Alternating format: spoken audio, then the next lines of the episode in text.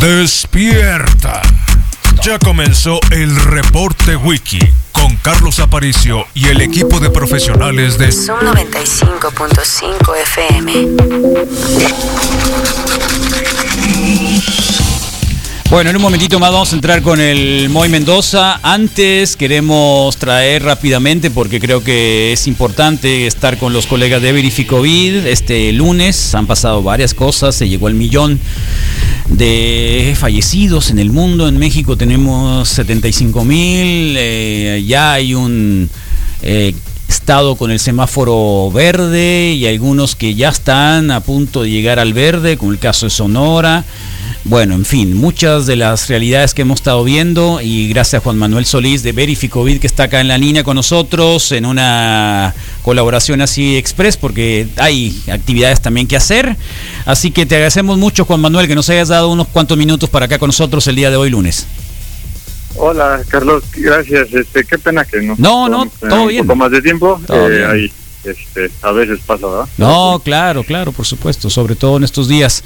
Eh, cuéntanos en qué, con qué nos quedamos ahora con este tema de los semáforos, con una ocupación hospitalaria promedio 19%, que creo que el índice de positividad anda como en el 39%. Eh, ¿Cómo andamos? ¿Cómo podemos hacer un resumen de esta semana, Juan Manuel? Bueno, pues es, es una semana en la que se han repetido eh, estos resultados o estas tendencias que pueden ser alentadoras, ¿no? De, al menos desde los datos este, oficiales. Eh, es muy importante decir que eh, esto no significa que en, en la mayor parte del país la, la epidemia no esté activa y no sea, eh, eh, digamos, no continúe la, la crisis ¿no? de salud porque la realidad es que aunque ya tenemos por fin un estado eh, en verde que es Campeche, el primero en lograrlo, eh, la realidad es que los estados con mayor población del país, y eso se ve en un análisis muy sencillo, ¿no? Las, las urbes más grandes del país, este, Ciudad de México, Estado de México, Nuevo León y Jalisco, eh, siguen estando en una transmisión alta, ¿no? De COVID en el semáforo naranja, a pesar de que eh, la mayor parte de las actividades se han, se han reanudado eh, eh, de forma limitada, pero pero bueno, se han reanudado, ¿no? Este, incluso en, en Jalisco, si, si no me equivoco, están los bares abiertos, eh, hemos visto muchísimas imágenes de, de otros lugares, de otra clase de giros abiertos, ¿no? En otras partes del país, en la Ciudad de México ya abrieron los gimnasios, o sea, es decir,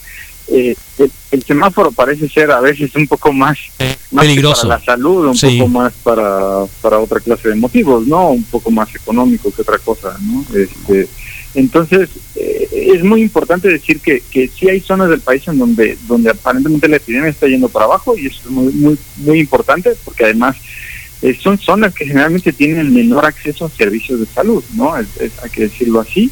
Este, y pero eh, o por ejemplo en el caso de, de Campeche Chiapas no Eh, pero en el caso este, de los estados con las poblaciones más grandes Veracruz Estado de México Ciudad de México Jalisco no son son estados que todavía tienen una epidemia muy fuerte. Entonces esto es- esto debe de, de- de ser el mensaje que creo que han tratado de, transmitir las autoridades este, dentro de todo no es no hay que echar las campanas al vuelo hay que hay que tener este mesura no, no incluso el viernes que se le preguntó a, a López Gatel sobre la, la posibilidad de que casi ya en caliente no este empezaran las clases este, Sí. en Campeche presenciales pues él pidió pidió mucha mesura y creo que es un es un llamado eh, como muy eh, muy importante porque lo que hemos visto es que en otros países que parecía que ya estaban en, en otra situación la realidad es que la epidemia no no no, no cesa no la pandemia en todos lados no cesa Exacto, eso, a eso queríamos llegar un poquito ya para finalizar, porque sabemos que tienes que ir, Juan Manuel Solís, eh, España, este, Inglaterra, Londres, eh,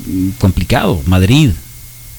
¿Qué está pasando? muy com- muy complicado porque en el caso de además de Madrid y, y, bueno Londres este el, el secretario el, espe- el, el equivalente a un secretario de salud el, el ministro de salud de, de- del Reino Unido dijo que al paso al que iban para mediados de octubre iban a tener algo así como 50 mil casos diarios de COVID Eh, eh, es cierto que no están teniendo tantas muertes en muchos de estos países que ya tienen Sí. una segunda ola muy consolidada y pues se debe a muchos factores, ¿no? De- desde los aprendizajes este eh, los, los, aprendizajes que sí del cuerpo médico para tratar a las personas, ¿no? El que ya ya sabemos por lo menos de, entrada que para los pacientes graves los esteroides de uso común, o sea, algunos esteroides de uso común son muy efectivos para ayudarles eh, con este síndrome inflamatorio que, que, fue muy muy publicitado al principio de la epidemia y este y bueno también que los sistemas de detección se volvieron muy amplios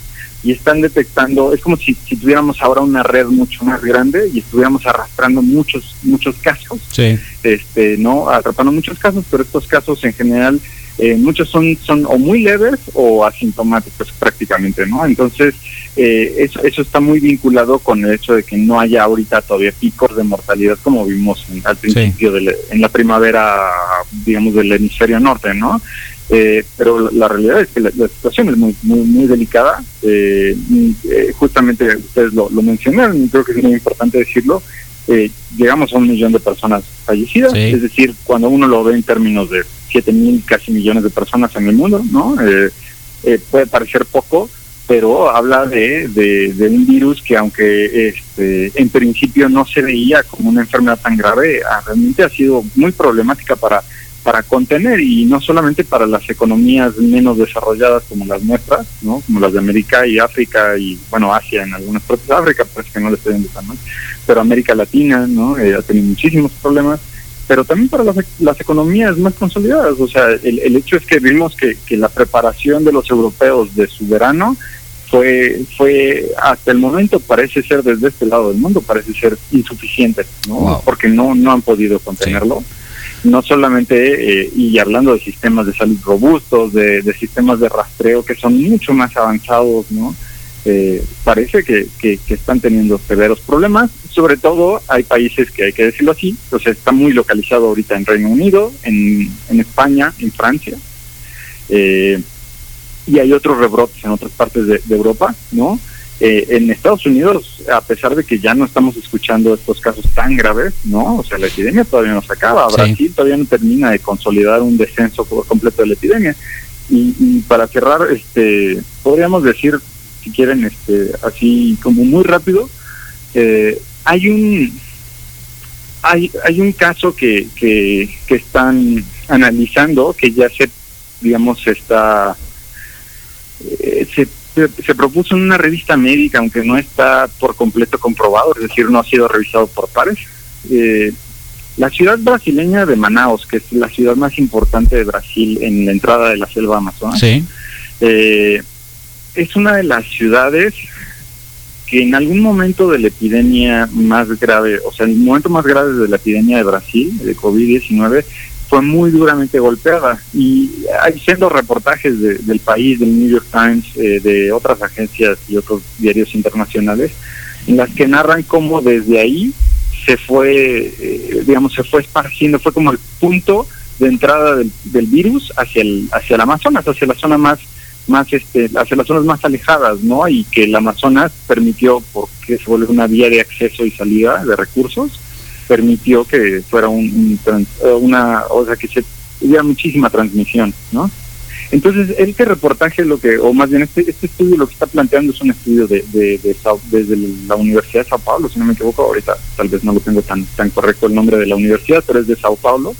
Eh, eh, lo que está planteando es que la transmisión del virus en Manaus se detuvo o se o disminuyó notablemente debido a que ahí sí efectivamente se pudo haber logrado alcanzar una, una inmunidad de rebaño.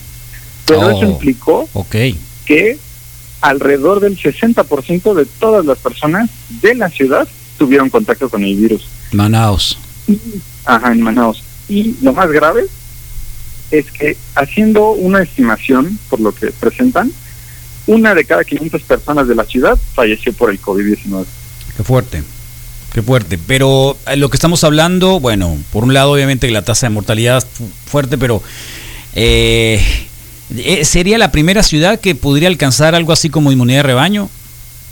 Si, pues, si fuese. si, si en dado caso este se, se comprobara esto que, que aún todavía no está totalmente comprobado. Exacto. Sería, sería ese es el, el, el dato digamos que también es un poco una forma de, decir que claramente cuando hay mucha gente hablando de que México llevó una estrategia de inmunidad de rebaño, no tiene idea de lo que está hablando. Mm, claro. Porque para alcanzar una inmunidad de rebaño, literalmente se tiene que dejar al virus hacer lo que quiera. O sea, y con un virus que aunque parecía que no es tan mortal, termina lo, termina siendo por un montón de enfermedades que padecemos como especie, eh, comorbilidades, por un montón de falta de acceso a servicios de salud. Entonces, ese, ese, esa idea de vamos a alcanzar la inmunidad de rebaño puede llegar a ser con un costo altísimo en vidas humanas. Entonces, nuevamente, el mensaje es cuídense, usen, la, usen el cubrebocas cuando salgan, desde la nariz hasta la barbilla, no quédense cuando puedan en casa, no si no tienen que salir a trabajar y mientras no tengamos una vacuna es muy posible que esto no se acabe. Entonces ese es como el gran mensaje de, la, triste historia de esta ciudad eh, brasileña, que es una ciudad muy importante en esa región del país. Perfecto, Juan Manuel, un abrazo como siempre, Juan Manuel Solís de Verifico, este esfuerzo que se hace para combatir la desinformación frente a la pandemia del COVID-19. Un abrazo, nos vemos próximo lunes. Muchas gracias, Carlos. Un abrazo a usted. Recibe gratis de lunes a viernes información verificada sobre el COVID-19. Suscríbete con un mensaje de WhatsApp al 55 3905 0269. En verificovid.mx te ayudamos a vacunarte contra la desinformación. Esta es la nota 187. Hoy es lunes 28 de septiembre. Estos son los hechos sobre el coronavirus. El estado de Campeche será el primero en pasar al semáforo verde COVID-19, que significa riesgo bajo de contagio, a partir del día de hoy, 28 de septiembre. En este color, los estados pueden levantar las restricciones para llevar a cabo las actividades, esenciales y no esenciales, además de permitir aforos completos. Por ejemplo, es posible retornar a clases presenciales. Sin embargo, es fundamental entender que durante la nueva normalidad no hay actividades que sean completamente libres de riesgo de contagio y por lo tanto, hasta que no haya una vacuna para el COVID-19, se deben continuar respetando las medidas de prevención e higiene, como sana distancia, uso de cubrebocas y lavado constante de manos. En el país no estamos exentos del peligro de un rebrote de la enfermedad. 15 estados del país continúan en semáforo naranja, riesgo alto de contagio, como Ciudad de México, Estado de México, Jalisco, Nuevo León, Quintana Roo y Veracruz. Además, otros 16 estados están en semáforo amarillo, riesgo medio, entre los que se encuentran Chihuahua, Durango, Puebla, Querétaro, Oaxaca, Tabasco y Tamaulipas. Por segunda actualización del semáforo, no hay ninguna entidad en color rojo.